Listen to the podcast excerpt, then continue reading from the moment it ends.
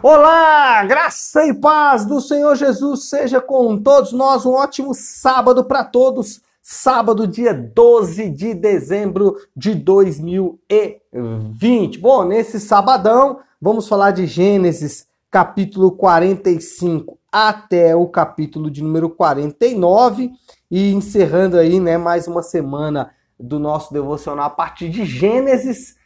Na segunda-feira vamos encerrar Gênesis e iniciarmos então por Atos. Hoje o tema é relacionamentos. Eu quero pegar uma parte dessa história de José e tratar um pouco sobre os nossos relacionamentos. Bom, vamos fazer aqui um contexto. Primeiro, José revela-se aos seus irmãos, ali logo no início do capítulo 45, em uma cena quase hollywoodiana, né? Quando José chama os seus irmãos e fala: Olha, eu sou José, aquele que vocês traíram. Dá para sentir assim nas, nas linhas, né? Quase que tocando uma música de fundo, né? A cara dos irmãos assustados, tensos com o que José, aquele homem poderoso, poderia fazer, já que agora é, ele se revela de fato como aquele que foi traído pelos seus irmãos, né? Só que não é isso que acontece. É, José toma uma atitude exatamente oposta ao que os irmãos ou que a maioria das pessoas fariam numa situação como essa, né? Dra o drama da história de José e da história de Jacó vai caminhando para uma conclusão gloriosa. Aquilo que poderia ser um grande desastre, toda a vida de José e também a vida de Jacó nas suas peregrinações era tudo para se tornar um grande desastre, mas Deus vai é, conduzindo todas as coisas. Teríamos bastante coisa legal para falar sobre esses textos, mas eu quero hoje falar um pouco, como eu disse aqui no tema, sobre relacionamentos. Por quê? Com Jesus, José poderia livrar-se dos relacionamentos tóxicos, mas preferiu servir. José ele é uma figura é, ou um, exemplo, né, um apontamento muito forte para Jesus e Jesus, ele sempre se relacionou com pessoas tóxicas, exceto, é claro, na sua relação trinitária eterna é, com Deus Pai e Deus Filho, aliás, com Deus Pai e Deus Espírito Santo, né? Ali era um relacionamento perfeito.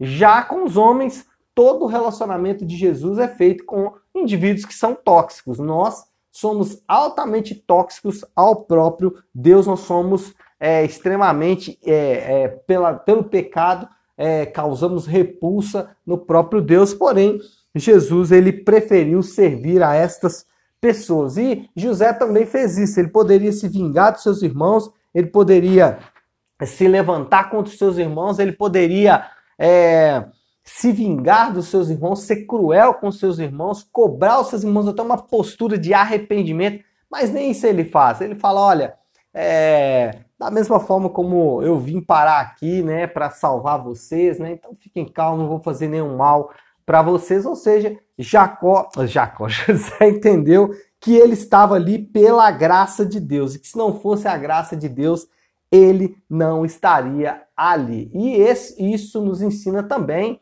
através do Evangelho, né? O Evangelho nos ensina a relacionar-se. E aí a história de José é um bom exemplo disso. E nós nos relacionamos, como José relacionou com seus irmãos, por amor.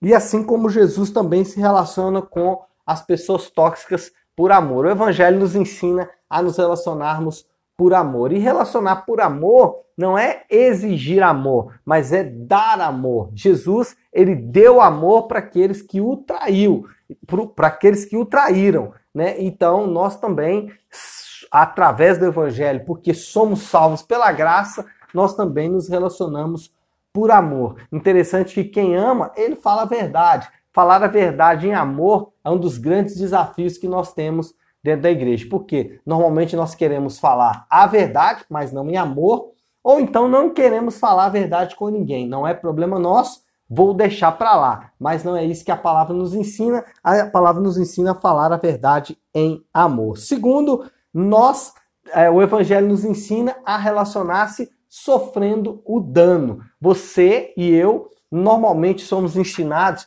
pela nossa da sociedade ocidental a nos relacionarmos sempre buscando um benefício. Então, isso acontece nos casamentos, nos relacionamentos profissionais. Eu me relaciono com aquelas pessoas ali para buscar algum tipo de benefício daquelas pessoas. É interessante que quando trabalhava como vendedor, né, uma das é, coisas que eu mais aprendia durante os meus treinamentos de vendas é, era que eu de, deveria me relacionar-se com os médicos. Por quê? Porque me relacionar com eles traria dividendos para a empresa. Então, não devemos nos relacionar querendo benefícios, mas pelo contrário, dispostos a sofrer o dano. E por último, relacionar servindo. Esse é o grande segredo. Né? O casamento ele vai funcionar quando nós entendermos que assim como Cristo amou a sua igreja e serviu a sua igreja, assim também nós devemos amar e servir aquele que estamos casados com ele. E esse é o grande desafio, porque normalmente nós queremos ser servidos, é uma tendência